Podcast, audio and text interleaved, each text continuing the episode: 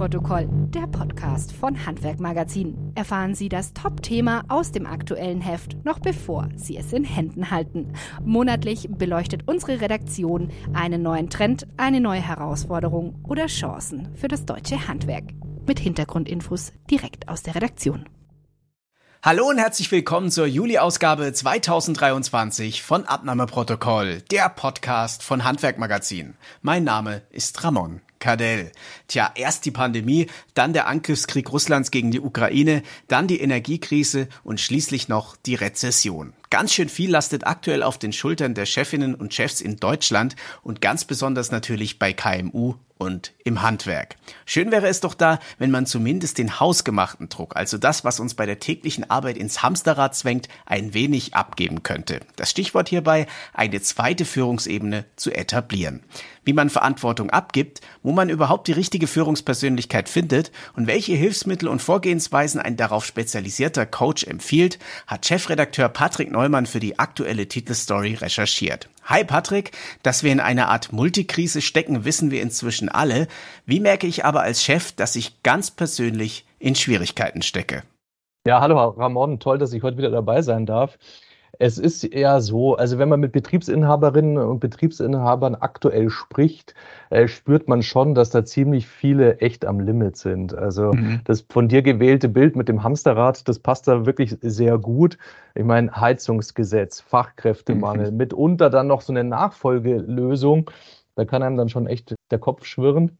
Und das Schlimme ist ja dann, dass das strategische Arbeiten auf der Strecke bleibt. Also oftmals mhm. ist für das strategische Arbeiten, auf Neudeutsch sagt man, man arbeitet am Unternehmen. Dafür fehlt dann die Zeit und auch, was ganz äh, interessant ist, natürlich auch fürs Thema Regeneration. Also das Hamsterrad, das ist schon echt gut gewählt.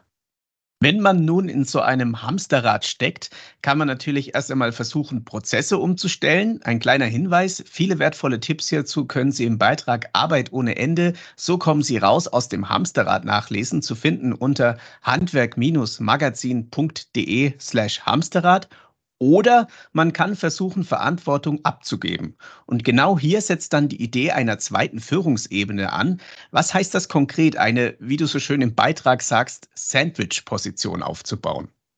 Ja, du hast es ja richtig gesagt. Also man kann entweder die Prozesse äh, besser machen, dass die Abläufe mhm. klarer sind. Man kann das Chaos äh, reduzieren, aber man kann eben auch die Verantwortung abgeben. Und für diese Sandwich-Position, also eine Ebene unter der Inhaberin und dem Inhaber brauche ich natürlich jemanden, äh, wo ich dann Dinge nicht nur gedanklich loswerden kann, sondern der mir auch operativ äh, Arbeit abnimmt und mir da hilft. Und dafür braucht es natürlich in erster Linie Vertrauen.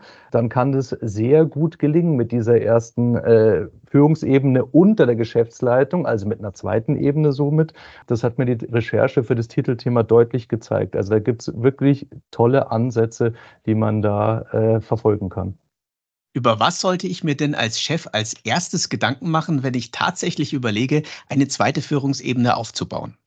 Ja, die Inhaberinnen und Inhaber von der Erfolgsmeisterei, Burger Warrings und Uwe Engelhardt, haben mir da äh, tolles Material zur Verfügung gestellt. Zum Beispiel kann man sich die Frage stellen, also so einen kleinen Selbstcheck ja machen, inwieweit besteht bei mir grundsätzlich die Bereitschaft als Chef Verantwortung abzugeben? Das wäre so das erste, erste Spoiler, mhm. den ich mal so geben kann. Dann zweitens, ist mir als Chef überhaupt klar, welchen Stellenwert ich in meinem Handwerksbetrieb einnehme? Also da lohnt sich sicher mal genauer drüber nachzudenken. Und dann drittens, wie gut und selbstständig funktioniert mein Betrieb, wenn ich dann im Urlaub bin? Und wie viel muss ich nacharbeiten, wenn ich dann mal Urlaub gemacht habe und dann wieder in den Betrieb zurückkomme? Das sind so die ersten drei Punkte. Zu viel will ich da jetzt gar nicht verraten. Mhm. Die Checkliste spricht ja dann für sich. Gut, nehmen wir mal an, ich habe mich entschieden für eine zweite Führungsebene und fühle mich auch bereit dafür. Entscheidende mhm. Frage, wie finde ich den richtigen oder eben die richtige für den neuen Führungsjob? Ja, also die zwei Betriebe, die ich da besucht habe, einen im Norden und einen im Süden, ähm, die zeigen es eigentlich ganz deutlich. Ich brauche jemanden auf jeden Fall, der Menschen mag. Das ist ganz wichtig beim Thema Führung.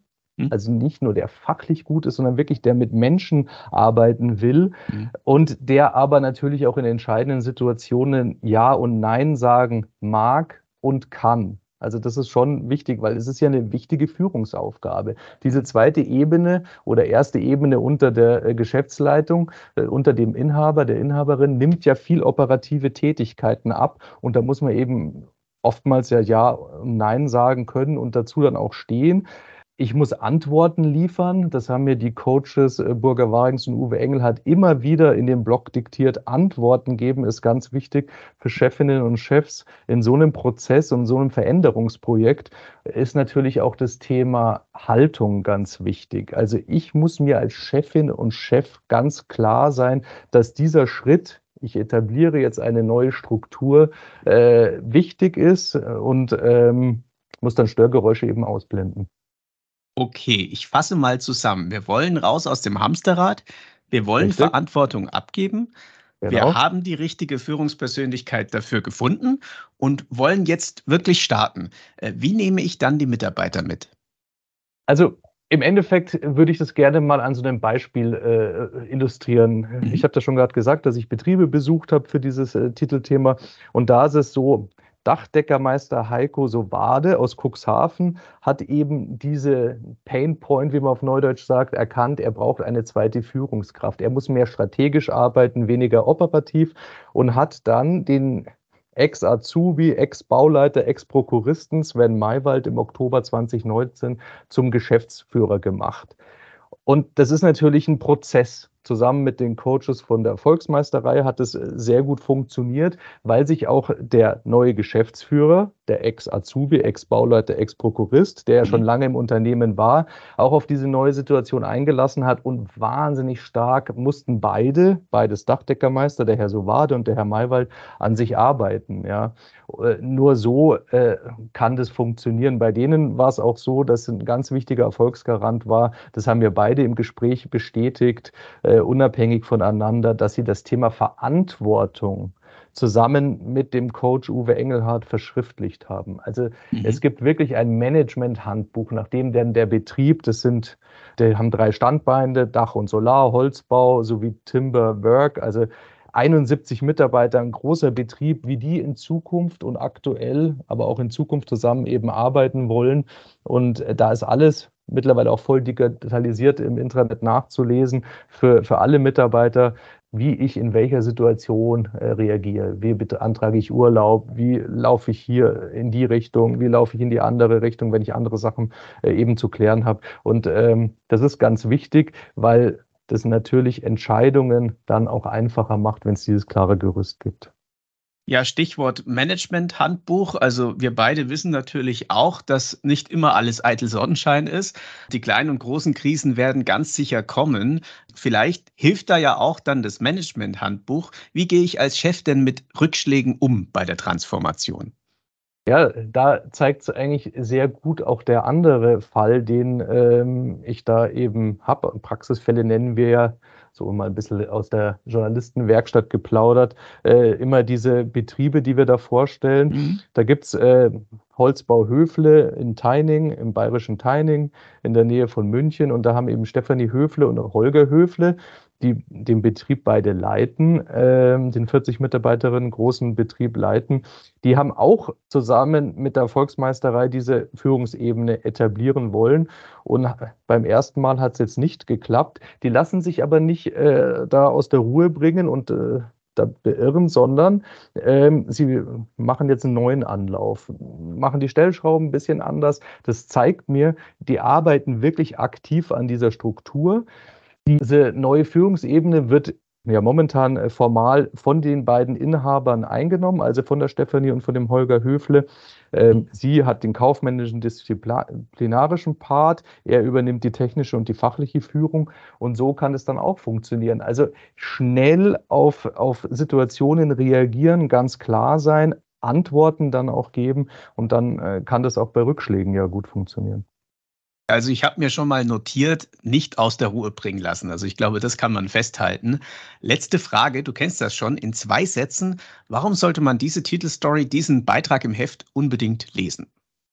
Weil er zeigt, äh, wie man Handwerksbetriebe auch ganz modern führen kann. Also es hat mich wirklich beeindruckt, mit wie viel Engagement, mit wie viel Lust auch zum Ausprobieren und wie viel äh, Herzblut diese beiden Betriebe da vorgegangen sind und äh, die eine schöne Gründungsgeschichte haben, wirklich von ganz mhm. klein Ein-Mann-Betrieb, sogenannten One-Man-Show, äh, da gewachsen sind. Also zum Beispiel Höfle, die haben angefangen mit einem Renault R4-Transporter, ein bisschen Werkzeug und mhm. äh, dann ging es los.